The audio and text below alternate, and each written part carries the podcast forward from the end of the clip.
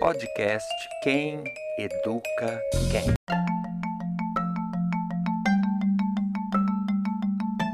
Oi, pessoal! Meu nome é Rafa Carvalho, eu sou mãe coruja do Tote da Mel, sou psicóloga clínica com ênfase em psicologia junguiana e sou apaixonada por educação e por relações humanas.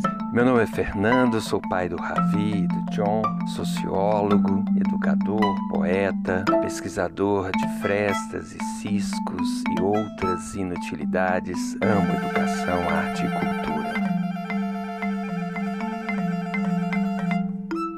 Podcast Quem Educa Quem. Olá, bom dia, boa tarde, boa noite, pessoas queridas. Eu sou a Rafa Eu sou o Fernando. e estamos começando mais um podcast do Quem Educa Quem. Quem Educa Quem? E a gente começou falando sobre limites. Pensei da gente fazer uma, uma reflexão, uma dinâmica rápida que a gente usa muito em arte terapia. Fernando, eu vou falar e você vai fazendo, tá bom? Combinado, respira aí fundo. Que é uma respiração é super simples, é respirar e identificar com algumas palavras como você está se sentindo agora. Não precisa de falar, tá bom, Fernando? Eu não posso falar? Pode falar também, mas é uma é uma proposta para quem está nos ouvindo, mas você pode falar também, claro. Eu estou me sentindo agora desafiado. Uau, muito bom. Quando a gente reflete sobre como nós estamos nos sentindo, a gente se traz para um estado de presença. Então é nesse estado de presença e nesse estado de noção de limite que a gente começa mais um podcast. E hoje né, a gente vai dar continuidade à nossa reflexão do nosso primeiro podcast. A gente vai fazer uma série de podcasts, né, Rafa? Tratando dessa questão que é tão importante para a sociedade que a gente vive hoje, mas que é tão mal compreendido e mal interpretado. É, uns acham que tem, outros acham que não tem, uns acham que tem demais, outros acham que tem de menos, que é a questão do limite. E hoje a gente vai centrar um pouco na ideia, né, Rafa? Um pouco pensar a questão do limite na educação das crianças, na educação de nossos filhos, né? Sim. E você trouxe no último, você falou um pouco da metáfora das camadas da cebola, né? E, e não só da cebola enquanto as camadas, né? Como se a gente né, aprendesse por camadas, né? E fosse abrindo, né? Mas também de você não comer cebola. Isso, Isso. é um limite, né? Fernando, Esse é um limite mesmo. Porque, assim, é inconcebível uma casa sem cebola, né? Eu falei Não é? no primeiro É, podcast não- cê- que a gente acha- vai se Você expor, acha né? que pode existir uma casa sem cebola? Eu acho que pode existir uma Casa sem cebola. sem cebola. Sem tanto a branca quanto a roxa? Sem cebola. Sem cebola. Então tá. E você acha que tem muita gente que não come cebola? Eu não tenho a menor ideia sobre isso. Enfim, vamos trazer o exemplo da cebola para a educação dos nossos filhos. A princípio dos filhos, e aí a gente vai abrindo esse assunto. É, então, né? Como já é do conhecimento de todos, eu não gosto de cebola. Como cebola em alguns momentos, mas não é o meu prato preferido. É, então eu tenho uma restrição em relação à cebola. Mas se eu não como, eu tenho dois filhos. Se eu não como, eu não vou colocar essa cebola na salada, eu não vou colocar essa cebola no, no molho, eu não vou colocar essa cebola, já que sou eu que preparo, eu não vou colocar essa cebola na minha alimentação no dia a dia. Mas se eu não coloco na minha, eu também não coloco no das crianças, porque a gente faz um almoço só para todo mundo. Assim, as crianças não vão desenvolver o paladar em relação à cebola. Se, né, nesse, nesse mundo aí que elas só comem sem cebola. Mas vamos dizer que elas não têm nenhuma restrição em relação à cebola. Elas só não vão desenvolver. Porque eu não vou expor elas a esse sabor. Então, um limite meu acaba sendo um limite delas. mesmo elas tendo a condição necessária para ultrapassar esse limite. E aí a gente pode usar isso como exemplo para vida, né? É, que eu entendo que nesse caso pode ser eu limitando, restringindo os meus filhos. Ou em algum outro aspecto, pode ser também os meus filhos me estimulando a ultrapassar um limite meu. Que seria experimentar a cebola ou conviver com a cebola, porque há uma diferença aí, né? Você pode ter. É, pegando aquele outro exemplo que você citou. Você acabou de comprar um sofá novo, caro. Bonito! Lá, lá do, do Ponteio Lar Shopping. Aquele, né? Para quem não é de Belo Horizonte, o Ponteio Lar Shopping é um lugar muito renomado na área da, da decoração, da decoração de interiores, decoração de interior. móveis e tal.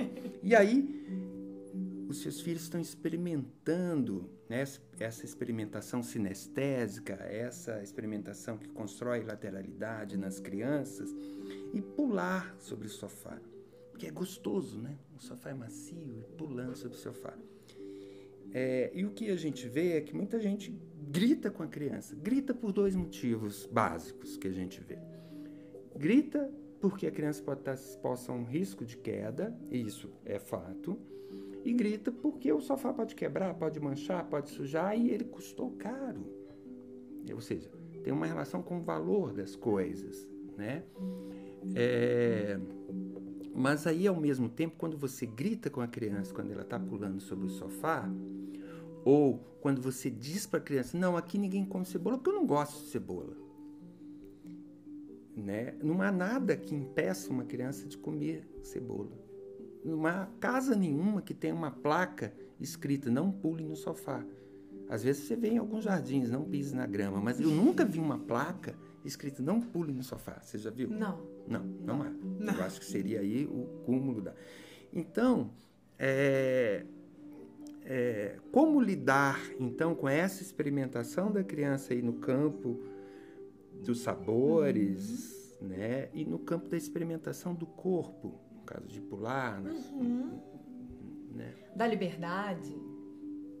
Exato, porque é, como a gente conversou no, no primeiro, a, a, a, o limite tem uma questão primeira, que é o limite, que é uma restrição física, uma restrição física, né? É, eu e você, se pularmos de um prédio de 10 andares, a gente vai morrer. Morrer. Ponto. Ponto. Né? Não vamos patifar lá embaixo, não vai sobrar nada a gente reconhece esse limite e não vai sair pulando, a não ser que a gente tenha enlouquecido, né, e tal, a gente não vai, ou, ou seja, um, um, um mamute do, do seu Jorge naquela musiquinha clássica dele lá. né? Mas é, mas é um limite Mas é um limite imposto físico. A gente não tem a mesma força de um, de um, de um elefante ou de um, um, tigre, de um leão. A gente não tem a velocidade supersônica, então tem alguns limites físicos claros. Esses limites são do campo do impossível, né? E tem alguns limites restritivos, são normativos, são normas que a sociedade cria e que cerceia a liberdade. E a liberdade é algo tão caro para essas sociedades supostamente democráticas e liberais que a gente vive. Liberais. Que a gente vive, né? Então, é, como ir construindo isso com a criança na educação delas? Uhum. Tanto essas coisas simples como o sofá, uma cristaleira, né? Uhum. É, porque a própria criança, na na, na, na medida que ela vai experimentando o mundo e os objetos, ela vai percebendo essas restrições. Esses limites Esses limites, postos. É, o que né? dói, limites, o que é quente, Se eu o que é gelado, a mão, vai cortar o que a minha corta. mão. Eu... Ela vai aprendendo nessa convivência essa coisa. Mas a questão normativa que é dada pela sociedade uhum. ou pelos grupos familiares, né? Na por minha exemplo, não família comer, desse jeito. Não comer cebola. Ou não pular no sofá. Não pular no sofá, ou, ou, ou, não ouvir tal tipo de música, ou não fazer tal tipo de coisa, essas coisas normativas, como ir construindo isso. E as coisas positivas também, né, Fernando? Não entre de sapato em casa. Existe uma razão positiva para isso, mas é um limite. É. E um limite que agora, com a pandemia, foi É mais bem facilmente compreendido pelas crianças. Né? Uhum. O uso de máscara quando se está gripado, que outras culturas, as- sobretudo a- as culturas asiáticas, como Já o Japão, era. a Coreia, já era uso. Já você está com, com gripe, você põe uma máscara para não contagiar o outro. Uhum. Então, algumas coisas, a necessidade Uhum. e, e a liberdade, elas são dois elementos que se complementam e que fazem ajuste. Então, a, a experiência da pandemia trouxe para as crianças as coisas que a gente sempre falava de lavar a mão, né? que, que era sempre insistia para lavar a mão, Lava a hoje mão jamais antes de inco- comer. incorporado, né? É, agora tem coisas que Porque não são existe muito uma claras. ameaça clara, né? Esse limite posto do físico que a gente falou, né? Existe um vírus, existe ainda, né? não saímos da É. pandemia ainda. Existe um vírus que realmente impõe que você faça isso para É. você não se contaminar E que mata, né? e que mata, porque existia um vírus antes. É. Só que o que veio agora é mais potente É. neste momento da história, porque a gripe já foi tão potente quanto, enfim. Uhum. Neste momento da, da história, o coronavírus era mais potente do que é a gripe neste momento Uhum. da história e outros vírus, enfim. Você falou de uma coisa muito interessante, Fernando, que é. Você falou quando a gente estava falando da cebola. Que é eu posso ultrapassar o, o meu limite, né? Enquanto mãe que não oferece cebola para essas crianças. E começar a oferecer e começar a comer. Ou eu posso, né, a partir desse entendimento desse limite, eu posso conviver com esse limite. Eu posso falar, bom, ok, eu tenho esse limite, mas as crianças não precisam de ter. É, que tal começar comendo um pão de cebola? Que tal começar a comer? Você viu que eu dei até uma engasgada. É, porque você não vê a cebola. Porque eu não quero a cebola, mas enfim. Mas você não vê a Mas eu vou levar a sugestão para dentro da minha casa. É, um pãozinho. de Que cebola. tal começar com um pão de cebola? Ou que tal colocar a cebola numa parte da salada que eles vão comer e eu não? Exato. Eu posso Exato. respeitar o meu limite É, e respeitar o limite deles também, que não é tão restrito quanto o meu. é, exato. Porque se a criança aprende por imitação, e como Sócrates dizia, a educação é por excelência exemplar, né? Por isso, é pelo exemplo e pela educação, muitas é, restrições que a gente tem, que a gente impôs, sabe-se lá por quê, ou herdado ou não, a gente acaba dentro dessa porta giratória que é a família, passando aqueles de geração para é, outra. Geração Mas você já ouviu outra. falar da, da história do peixe? Da, da mãe que fritava o peixe numa frigideira e ela sempre cortava a cabeça do peixe? Não, Não? não. Enfim, Ou se eu ouvi, eu esqueci. então, tudo bem. É você antiga? ouve de novo. É antigo? É antigo? Eu não sei em que ponto que foi É, inventada essa é, história, é, não. Mas enfim, foi. É, é, um, é uma maneira muito bacana de entender essa coisa geracional, essa coisa passada de mãe para filha. Enfim, em uma família.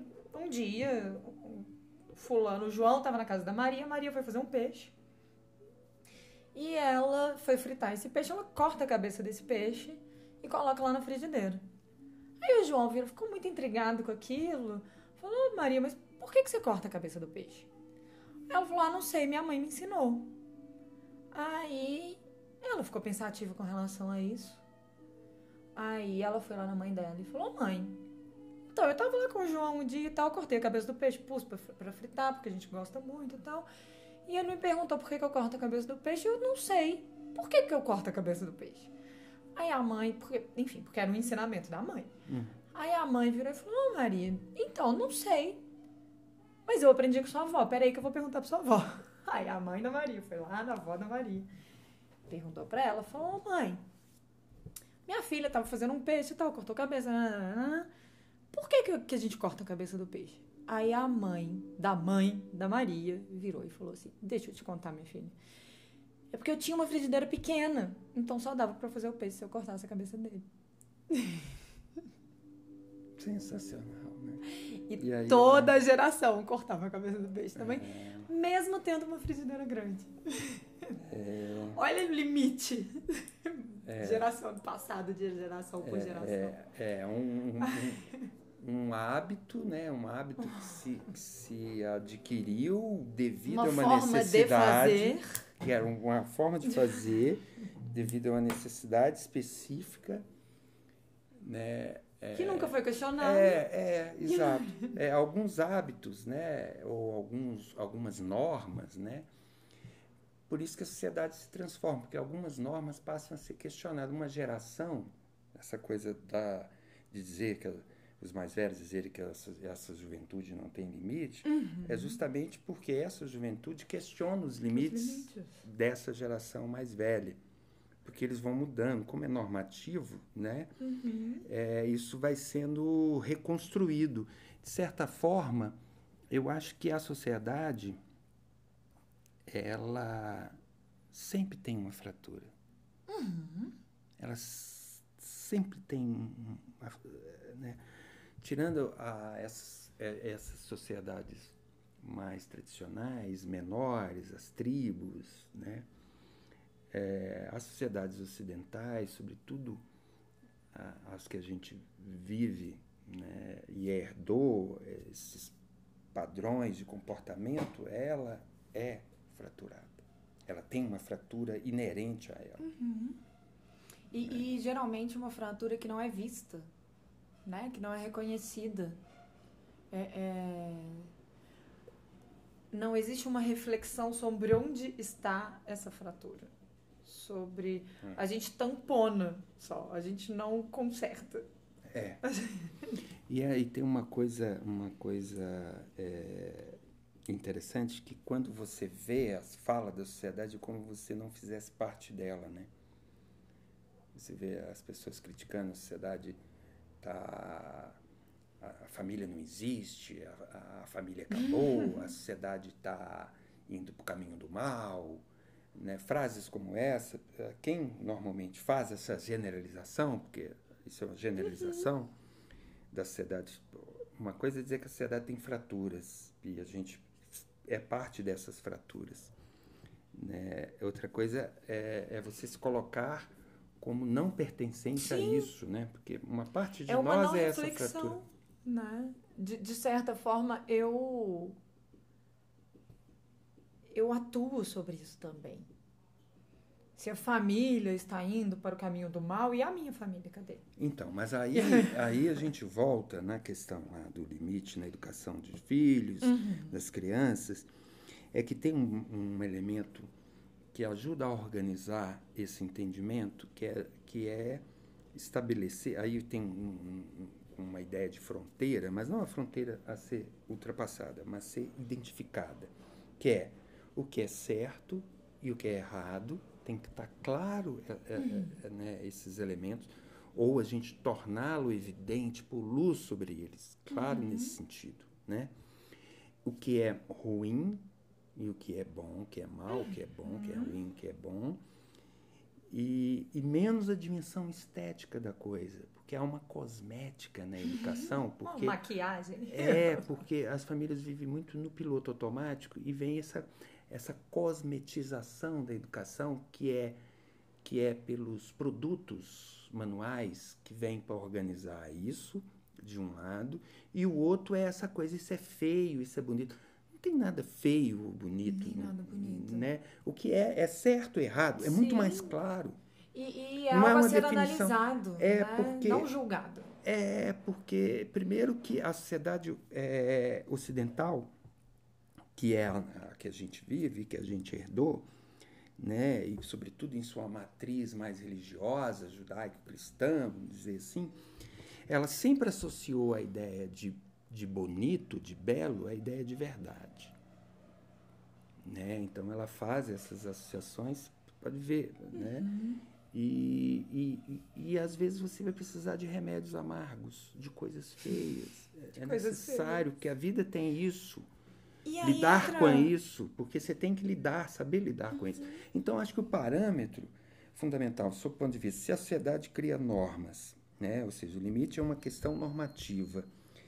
E, e, e essas normas, então, para que elas sejam mais claramente compreendidas, é necessário fazer uma vinculação com o, esses padrões de, valorativos mais claros, como certo e errado, bom e ruim, para que a criança comece a se identificar. Uhum. E aí potencializar-se a partir. Uma, uma vinculação e uma desensibilização do feio e do bonito também, né, Fernanda? Porque a gente estava, inclusive a gente estava conversando isso antes. É, o limite, ele tem uma cara muito feia em alguns momentos, né? O limite para uma criança é muito feio. é, é... E às vezes amargo. E às vezes amargo. Como os remédios. O... Não só para criança, né, Fernando? Para a gente é, também. também. Quando a gente tem que limitar o nosso desejo, é, é, muito, muito feio. É doloroso. É, é doloroso, é. é revoltante. Levantei essa bola dessa, dessa face feia do limite para falar que o limite também pode ter uma face bonita né, Fernando? Que a gente já falou sobre isso, inclusive. O limite, ele é organizador.